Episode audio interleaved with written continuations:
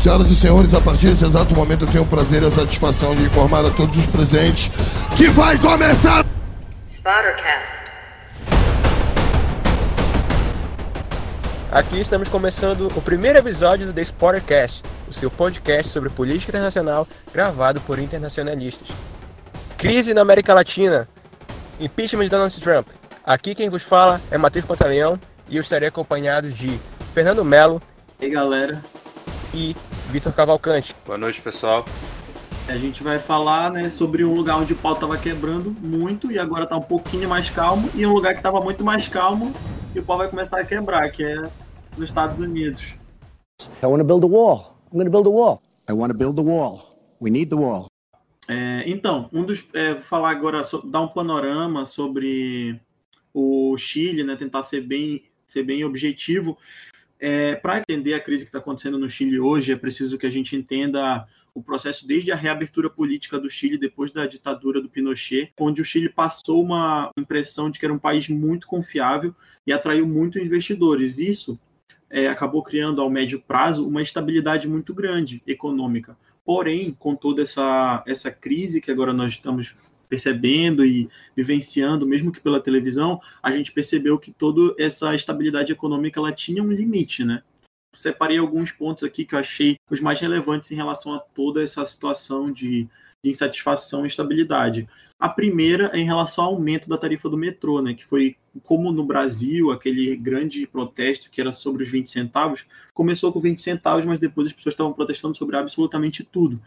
E no Chile começou com um aumento de 30 pesos na tarifa do metrô e também acabou desencadeando um processo muito maior. Esse aumento de 30 pesos na tarifa, porém, ele não é tão pequeno quanto parece. Não, não havia um reajuste como esse desde 2010 e ele se somou a um aumento já efetuado em janeiro de 2019, né? Lembrando que tudo isso começou no mês 10 de 2019. Lembrando também, dentro de Santiago, existem muitas pessoas que gastam muito do, muito do seu salário para poder se transportar até o seu trabalho, né? Nem todo mundo ganha muito bem em Santiago. Tem, assim, para falar a verdade, tem gente que chega a gastar 30%. Isso gerou muita revolta é, e as pessoas começaram a ocupar as estações de metrô, vandalizar, quebrar, entrar sem pagar e tudo mais. E o metrô que transporta assim diariamente 3 milhões de pessoas teve que fechar todas as estações durante um certo tempo. Isso, né, por si só, levou a uma violência é, muito grande, porque você tem protesto, você tem vandalismo e aí acaba tendo o Estado para reprimir tudo isso. E os confrontos entre policiais e manifestantes, eles foram muito violentos e ainda são muito violentos. É, hoje, muito menos, mas infelizmente ainda há uma violência latente. Até o momento, 26 mortes foram registradas e mais de 200 pessoas ficaram cegas, segundo a Sociedade Oftalmológica Chilena. Isso é muita coisa. E essas pessoas ficaram cegas devido a balas de borracha realmente atiradas aos olhos, que não é o local, vamos concordar, mais indicado para atirar uma bala de borracha, que deve ser uma coisa de dissuasão e não de agressão. Destrua o patrimônio público e privado, ataque templos, incendeie carros, apedreje ônibus e tente levar o caos aos nossos principais centros urbanos. Dentro dessa esfera né, de muita violência, o presidente Sebastião Pinheiro acabou é, determinando o estado de emergência, o exército e o exército foi para as ruas. O problema é que o exército foi às ruas pela primeira vez desde a ditadura de Pinochet. Então isso foi um marco também, um marco negativo, né, da volta do exército para as ruas que não voltava para as ruas desde a ditadura. O presidente então percebendo que é, a situação estava se tornando cada vez maior, ele decidiu suspender o aumento na tarifa do metrô. Entretanto, isso obviamente não foi suficiente para os chilenos, que já estavam ali no clima de revolta insatisfeito com várias coisas, continuaram os protestos. Com que coisas, por exemplo, Fernando, que eles estavam satisfeitos? É, eles estavam satisfeitos, por exemplo, com a previdência, a saúde, que é muito cara, é, idosos recebendo aposentadoria assim, tipo, muito baixa, tanto que vários idosos se suicidam no Chile, isso é uma coisa que eu não sabia, mas vários idosos se suicidam no Chile justamente pelo caso da, da aposentadoria ser muito baixa e as condições deles de vida às vezes serem, serem muito ruins os estudantes do ensino superior que estavam pagando universidades públicas, né? Então, isso também gera uma insatisfação. Imagina se nós, que todos nós três estudamos em federais, tivéssemos que pagar pelas nossas vagas nas federais, como é que seria? É, isso é bem difícil. A jornada de trabalho no Chile que é de 45 horas semanais também, que isso é uma, uma herança né, da, da Constituição do Pinochet, que obviamente não era uma constituição muito voltada para o bem-estar social, e a desigualdade por si só do Chile, que é a terceira maior da América do Sul pelo coeficiente Gini. Um reflexo dessa, dessa, dessa desigualdade é, por exemplo, o fato de que apenas 20% dos estudantes de baixa renda conseguem entrar na universidade do ensino Bom, superior. acho que é uma coisa que pode ser complementada dentro do que foi falado é a questão é, em que a América Latina ela está ela tá envolvida há uma dicotomia e há diferentes tipos de insurgências dentro do que é, a gente pode visualizar.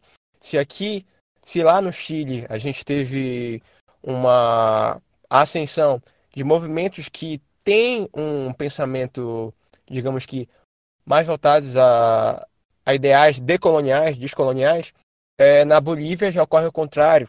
É um pensamento mais moldado, reacionário, com fortes traços conservadores, com fortes traços da colonização boliviana.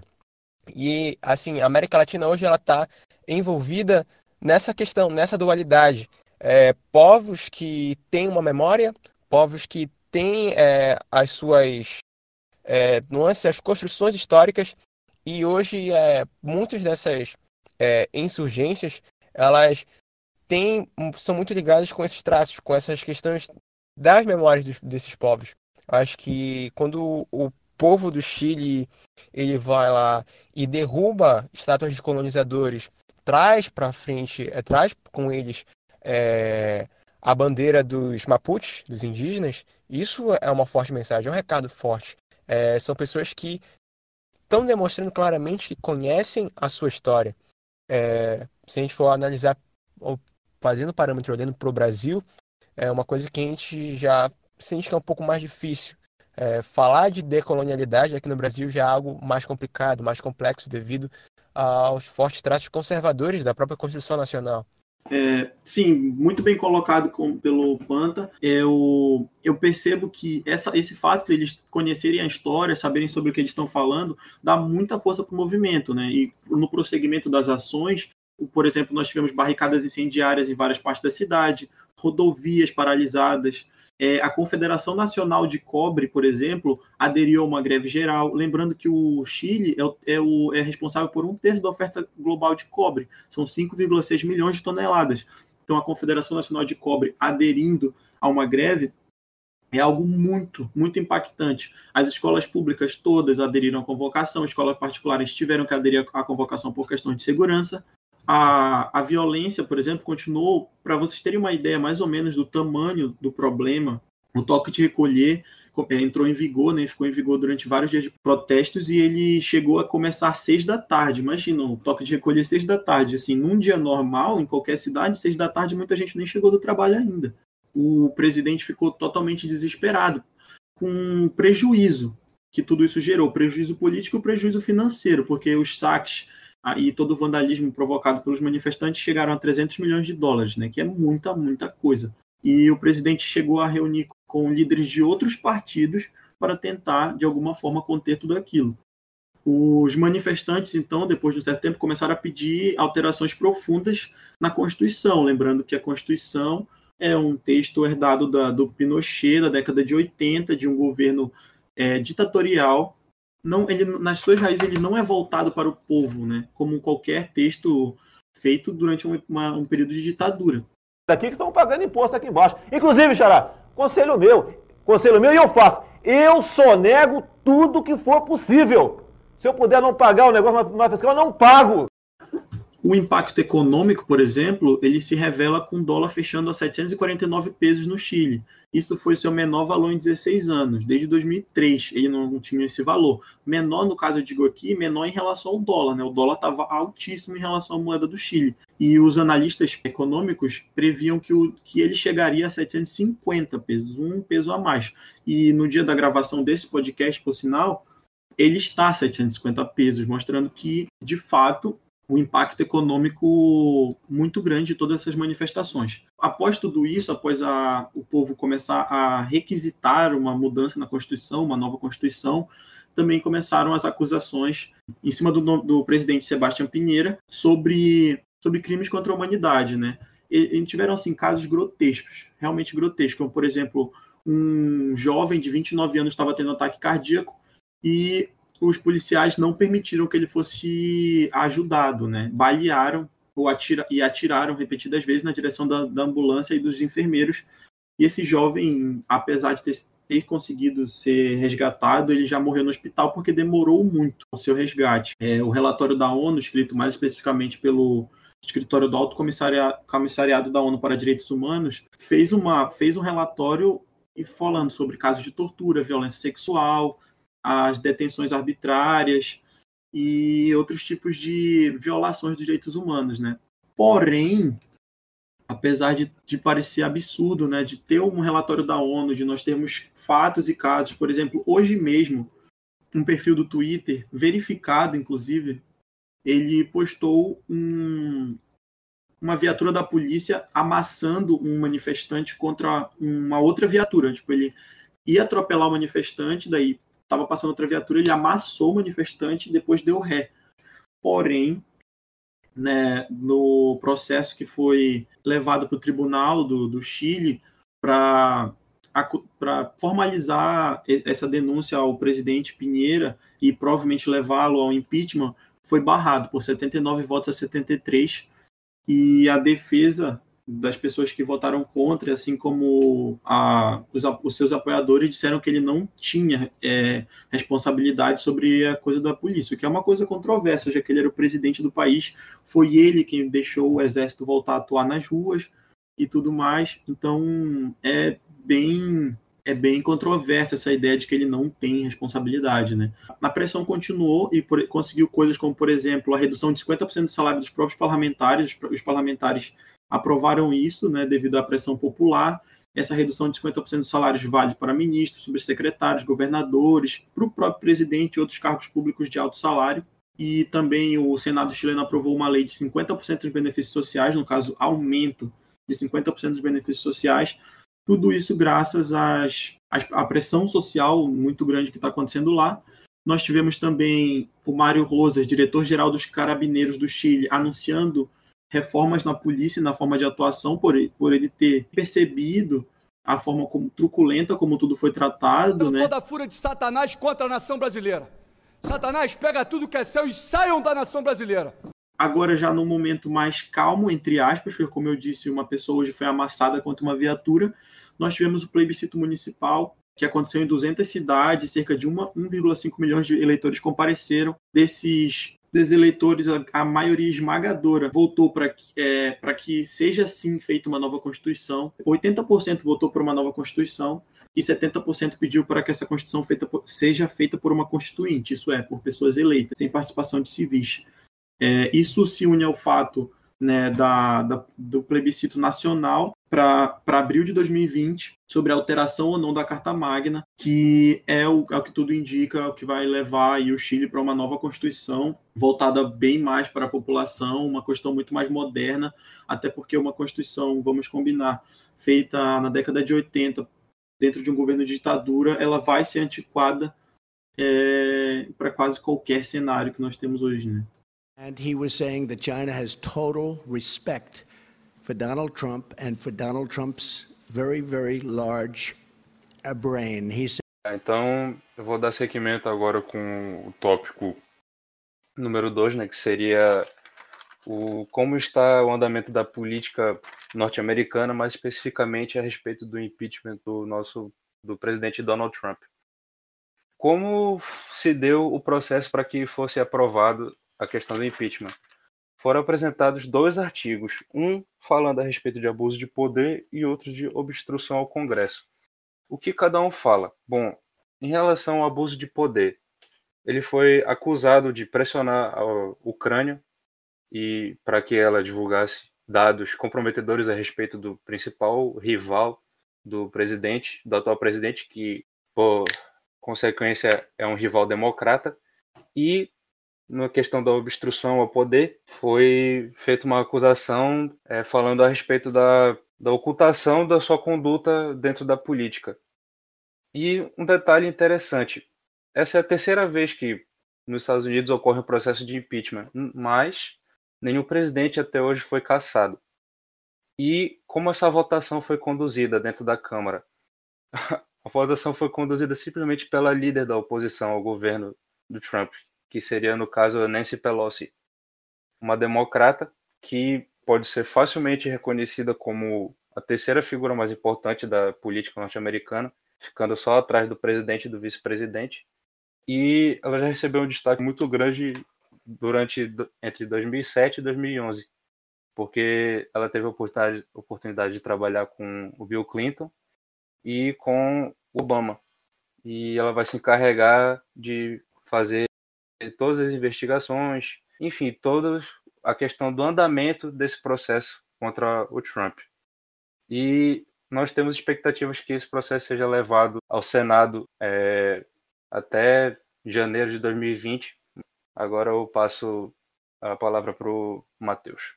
Pode ser citado aí é a ideia dos democratas, porque se a gente for ver, é, hoje muitos analistas eles dizem que isso vai beneficiar o Donald Trump, porque a ideia de que ele possa vir a ser absorvido dentro do Senado, na votação do Senado, pode dar forças para que ele venha mais forte no cenário das eleições no ano que vem.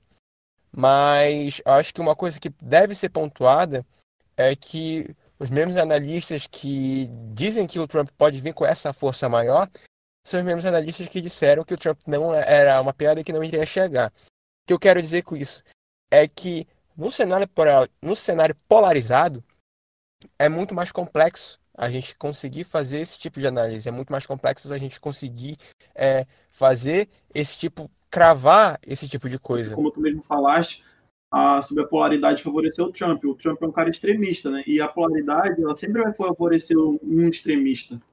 Porque tu vai dividir. Eu não considero é, algo muito salutar chegar lá e cravar. Graças a isso, o Trump vai se reeleger, devido ao fato de ser absorvido no Senado. Isso é quase que certo. Porém, pode ser ressaltado a favor do Trump é que, com a polarização, muitos tópicos importantes vão ser abafados, tópicos que, quando trazidos para o debate público para serem debatidos de forma mais intensa, poderiam é, tirar ainda mais a credibilidade dele, a credibilidade dele, como é, a questão ambiental dentro dos Estados Unidos, a questão da guerra comercial com a China, como isso está afetando a economia do país. Mas, no entanto, é uma coisa que ele tem um grande trunfo do Donald Trump dentro do meio de todo esse contexto é justamente o fato da economia estar boa. Quando a economia ela está boa, ela vai bem, se torna mais difícil o presidente perder a credibilidade. É um fator que tem muito impacto, muito peso. Mas não querendo criticar, não julgar os democratas da necessidade de fazer, mas também pelo seu eleitorado. Com tantas evidências, com tantos fatos lá jogados ali, é, por mais perigoso que fosse, era algo que não teria como não ser feito. Estava claro que havia o crime, que havia a obstrução. Então, é, julgar a posição dos democratas por dizer que isso claramente favoreceu o Trump, acho que ainda é muito precipitado. Porque, assim como o cenário de polarização pode vir a ser é, favorável hoje e até mesmo ano que vem, é, tem que se levar em consideração os grandes fatos que ainda podem vir acontecendo que vem. Se alguma coisa que possa é, abalar mais a credibilidade, isso é uma coisa que pode vir a ser a favor dos democratas pelo fato das pessoas que não, dos não votantes, pessoas que não manifestam. E uma coisa que é, atrapalhou muito as previsões, que tornou ainda mais assustadora a eleição do Trump, foi justamente não terem contado com os não votantes. As pessoas que não falaram, não entenderam para nenhum lado e chegaram no dia da eleição e foram lá e tomaram a decisão, tomaram a sua postura. O Trump conseguiu muitos votos né, na campanha que ele ganhou justamente com isso, que aquele é, é, o que importa é o voto. Então muita gente tinha vergonha de votar no Trump, muita vergonha de votar no Trump, mas votou nele. E é o que aconteceu inclusive no Brasil também. Muita gente tinha vergonha de falar em quem votou, mas votou e aí a gente também teve um resultado né, de uma pessoa de extrema direita no poder. Mas na minha humilde opinião, existe uma grande diferença entre o Trump e o Bolsonaro, que o Trump é um cara inteligentíssimo, apesar de ser meio louco. Bolsonaro não, ele é bem, é bem limitado. É. Digamos que ele é limitado intelectualmente. What a stupid question that is. What a stupid question. but I watch you a lot. You ask a lot of stupid questions. Talvez esse cenário possa vir se repetir com os democratas, dependendo dos tópicos, dos hotspots que podem, é, a nível de informação, de notícias, que podem impactar a credibilidade do Trump mais lá na frente. Mas eu acho que aqui não. O grande fator que pesa contra os democratas é que quando a gente vê que o Joe Biden ele é o favorito para concorrer a essas eleições, você vê que os democratas estão vindo com mais do mesmo, mais um homem branco com tendências mais liberais, mais liberais tanto na política quanto na economia, que desperta nenhum ímpeto dentro dos nacionalistas, muito pelo contrário. Hoje os Estados Unidos eles querem recuperar essa moral, o Trump foi eleito com isso, Make America Great Again, e o democrata hoje ele não inspira isso nas pessoas mais conservadoras, nas pessoas que tendem ao lado mais reacionário, sem falar que são pessoas que hoje com a internet estão sendo constantemente expostas a notícias, a fake news, a narrativas. E o Trump, ele é um cara que se constrói através das narrativas, de narrativas tendenciosas, o que contribui para que ele seja dado como favorito nas eleições, depois de tudo isso, é justamente a narrativa de que ele não está conseguindo governar por causa do Congresso que não ajuda que está contra ele, ele vai colocar essa culpa no Congresso, vai dizer que está sendo atrapalhado, mas são coisas que são imprevisíveis, porque assim como foi uma grata surpresa, uma boa surpresa, os democratas terem conseguido a maioria no Congresso, pode acontecer alguma boa surpresa mais lá na frente. Mas isso vai depender muito de como os democratas vão conseguir é, trabalhar com essa narrativa. Eu não consigo é, acreditar que eles conseguiram apostar tão alto para chegar lá na frente e não conseguirem criar uma narrativa que não possa bater de frente com a narrativa do Donald Trump. A democracia é uma delícia. É uma delícia. Cara, é assim, um ponto que eu acho interessante comentar é que, pelo menos quando a gente para para entrar em, em grupos, rodas de debates, a gente vê que tem uma geração muito grande de liberais sendo formada. E com isso, dá para fazer um vínculo com o que o Edward Carr fala no 20 anos de crise, a respeito das duas, das duas vertentes, da esquerda e da direita. Que enquanto o esquerdista seria o intelectual, o cara da direita seria o burocrata, digamos.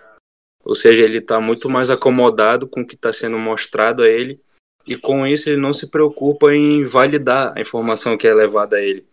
E, cara, com isso a gente tem o melhor exemplo foi das últimas eleições dos Estados Unidos, que foram divulgadas informações a respeito da, da Hillary Clinton e por falta de informação e conhecimento teve uma reviravolta muito grande no andar da política ali.